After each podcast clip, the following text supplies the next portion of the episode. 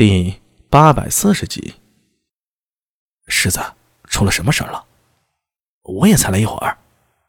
苏庆杰压低声音道：“我听说好像是我们的灵被劫了。”苏大伟心里一惊，低呼道：“呃，怎么会啊？”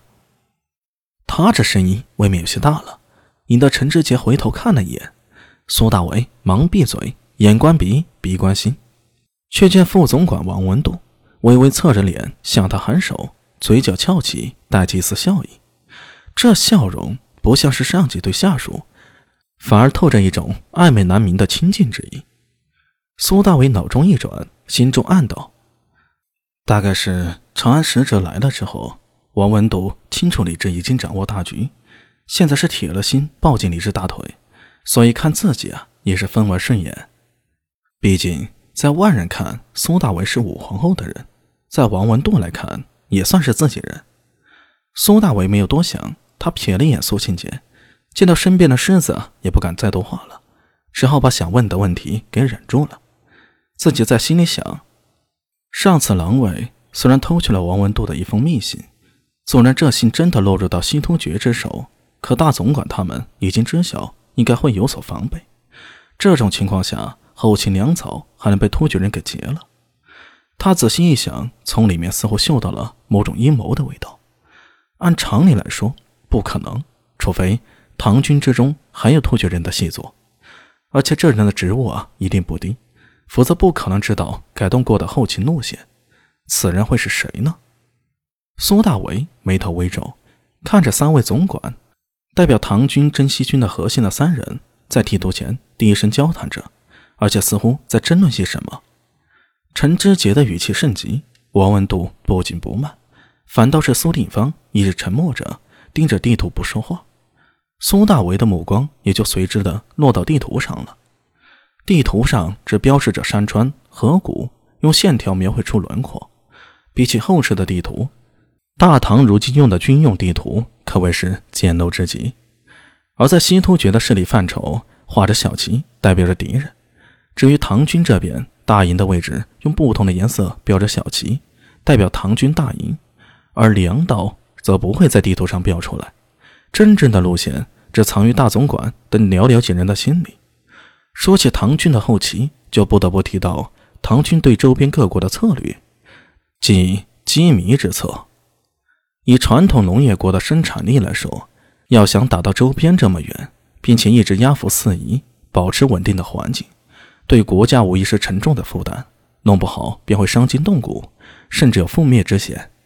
前有汉武帝打匈奴，打得中原十室九空，不得不下罪已昭，离国身亡只差一步之险；后有隋炀帝争高句丽，把自己活活争断了气，这都是前车之鉴。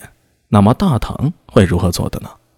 从大唐立国开始，对内横扫群雄，对外灭东突厥，打高句丽，打吐蕃，打西域诸国。可以说是武功赫赫，有不服者，大唐天兵叫你们重新做人。在这种高强度的用兵下，国家并没有出现太重的负担，老百姓安居乐业，国力啊蒸蒸日上，这简直是一个奇迹。究竟是如何做到的呢？答案便是“济民”二字了，即通过强大的武力，把大唐周边区域性的强国打伤，甚至是灭掉，除掉对大唐的威胁。同时，将当地铁板一块的势力打成散沙，形成西罗齐部、犬牙交错的小国部落。这些小国因畏惧大唐的武力，甚至是羡慕强者，自然便会投入大唐的怀抱，自愿上表称臣，做大唐的藩属。和后世所谓的天朝上国四方来朝不同，在这个时代，做大唐的小弟是要承担责任的。这具体便提到大唐的机密之策了。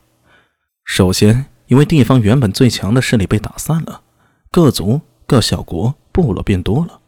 这些小国一多，被作为强势的宗主国，大唐自然可以施展平衡手段，左右逢源，居中调停，以最小的代价维持住对自己最有利的局面。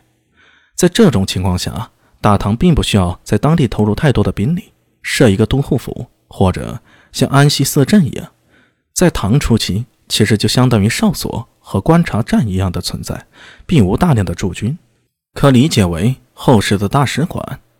那么点人手，如果兵乱，根本没有力量去平息。主要的职能啊，还是在平时维持住地方的平衡，不是一家独大。这样做的好处有二：第一呢，大唐不用大量驻军，也就省去了无数的钱粮。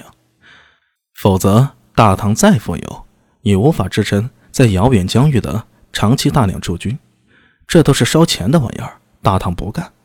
其次，因为只留少量的人手，除了在平日平衡各族和小国的势力。还有着收集情报的职能，为朝廷的抉择提供情报支援。然后，因为驻守的人手少，万一地方上乱起来了，把这些唐军据点拔除，对于大唐来说也是不疼不痒。你拔了，我还可以再建，根本花不了多少钱，人手也不会损失太多。所以在武周时期，大唐与吐蕃争西域时，安西四镇才会旋起旋灭。你拆了我再建，交错而行，一直到后来。大唐派了数万人镇守，这种事儿啊便不再发生了。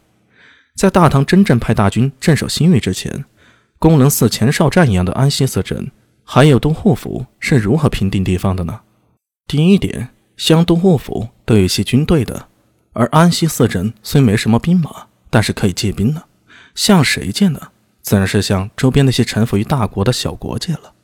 当年王玄策是怎么灭掉中天竺的？借兵呢？借吐蕃兵，借伯尼兵，东拼西凑一些咸鱼兵，便把中天竺给灭了。大唐一分钱不花，这性价比高到爆，好吧？